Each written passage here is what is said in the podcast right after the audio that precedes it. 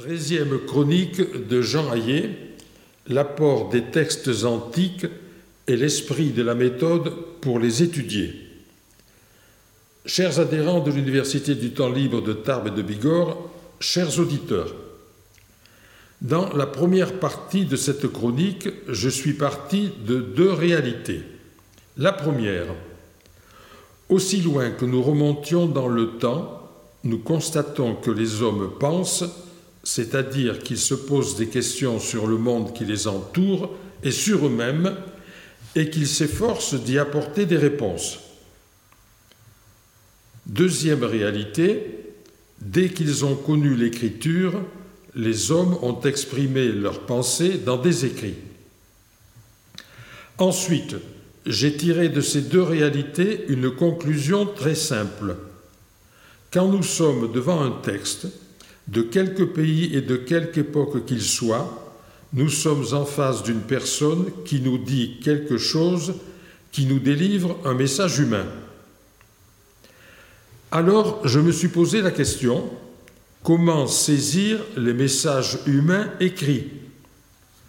Pour y répondre, à nouveau, j'ai regardé la réalité et j'ai observé que nous parvenons tous à comprendre ce qui se dit dans une conversation orale, qu'elle soit dialogue ou monologue.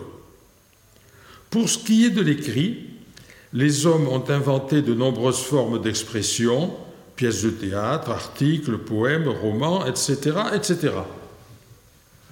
Aucune forme d'expression écrite, qu'elle ait une qualité littéraire ou non, n'est gratuite. Je veux dire, elle porte un message. Si nous y réfléchissons bien, personne n'écrit pour ne rien dire. Mais qu'en est-il quand je suis devant un texte rédigé il y a mille, deux mille, trois mille, quatre mille et même cinq mille ans? Il est loin de moi par le temps, par la langue, par la mentalité. Heureusement, des spécialistes transmettent la connaissance de ces langues anciennes et des civilisations dans lesquelles elles existaient. Grâce à eux, nous pouvons comprendre ces textes.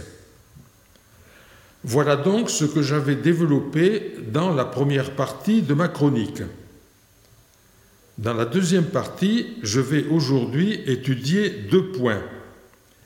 Dans quel esprit aborder ces textes antiques que nous pouvons lire dans les traductions?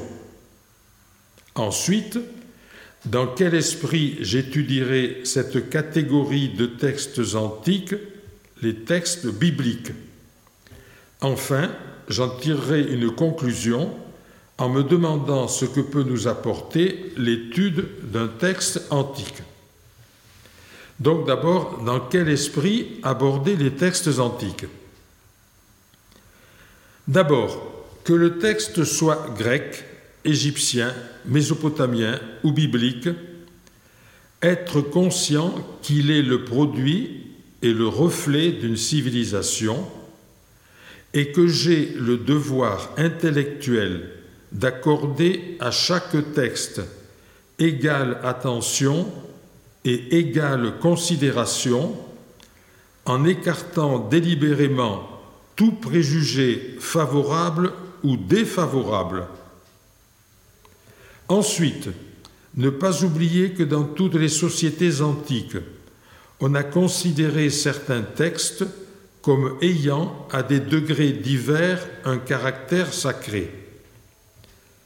Par exemple, en Grèce, en Mésopotamie, en Égypte, on ne mettait pas sur le même plan un récit historique et un hymne à la divinité, le second étant nettement à un degré supérieur. Parmi les peuples antiques, le peuple hébreu présente, présente une grande particularité. Il a opéré une sélection dans sa littérature en accordant à certaines œuvres un tel degré de sacralité qu'il y a vu l'expression d'une parole divine. C'est là une donnée historique qui a réglé la vie des Hébreux, qui règle encore aujourd'hui la vie des Juifs croyants, et qui, au cours des premiers siècles de notre ère, s'est imposé avec une puissance égale aux chrétiens, puisqu'ils ont inclus la Bible hébraïque sous le nom d'Ancien Testament, c'est-à-dire d'ancienne alliance avec Dieu, dans la révélation divine, à côté du Nouveau Testament, c'est-à-dire de la nouvelle alliance avec Dieu. Donc, dans quel esprit étudierons-nous les textes bibliques? Pour qui désire savoir ce qu'ont pensé les Hébreux du monde et de l'homme, cette donnée historique qui consiste, je le précise à nouveau, à regarder les textes bibliques comme paroles divines, donc cette donnée historique n'ajoute rien au texte ni ne lui enlève rien. Ou pour le dire autrement, elle ne le valorise pas, elle ne le dévalorise pas non plus. Le texte biblique est là, parmi tant d'autres textes antiques, il mérite à lui seul que je l'étudie. Que les Hébreux et d'autres à la suite lui attribuent un caractère sacré, c'est simplement un fait de civilisation qui ne doit pas modifier mon regard intellectuel c'est une affaire d'honnêteté intellectuelle. Conclusion. Que peut nous apporter l'étude d'un texte antique? Je réponds d'abord à une opinion assez répandue. Les textes antiques sont sans intérêt car leurs auteurs étaient moins évolués que nous, moralement et intellectuellement inférieurs à nous.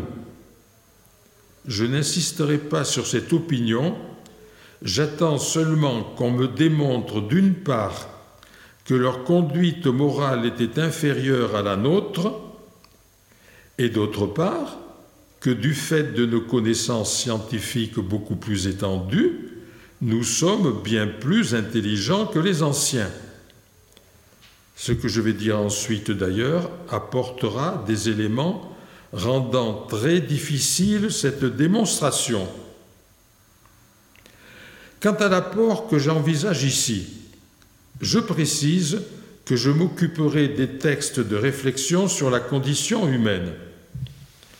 Alors, posons-nous la question, avons-nous la certitude, nous, aujourd'hui, d'en savoir beaucoup plus sur l'homme que nos aînés? Certes, la science nous a appris que l'homme est le résultat d'une très lente et très longue évolution, des étapes de laquelle nous avons quelque idée. Mais question capitale, qu'est-ce au juste que l'animal humain? En quoi diffère-t-il des autres espèces animales? Quel rôle doit jouer dans sa vie son intelligence? Quelles sont ses aspirations spécifiques? Quel tri peut-il et doit-il faire parmi ses désirs? Est-il capable de progrès moral? Si vous croyez qu'il est capable de progrès moral, montrez-moi les progrès moraux qu'il a réalisés dans sa conduite depuis 5000 ans. Quelle frontière trace-t-il entre le bien et le mal? Nous pouvons ainsi allonger indéfiniment la liste de ces questions essentielles qui, je le crains, vont nous plonger dans un grand embarras. Plus j'étudie l'Antiquité, plus je constate que les anciens se posaient les mêmes questions que nous qu'ils ont produit des réponses et que si la science moderne avait apporté les réponses définitives, nous ne continuerions pas à nous poser toutes ces questions. Je vous remercie.